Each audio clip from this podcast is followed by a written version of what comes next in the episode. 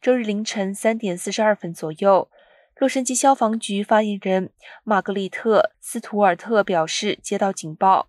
称南洛杉矶街一千三百二十五号的纺织企业 NiceCap 发生建筑火灾。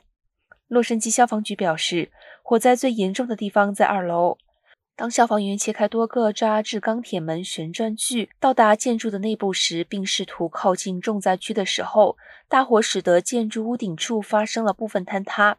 在建筑房顶坍塌后，救援人员开始采取防御措施，从外面用高压水流进行作业，使得消防员能够再次尝试去扑灭楼内的火灾。共有一百三十四名消防员参与了救援，最终在两小时零四分扑灭了大火，并挽救了旁边的两家商铺。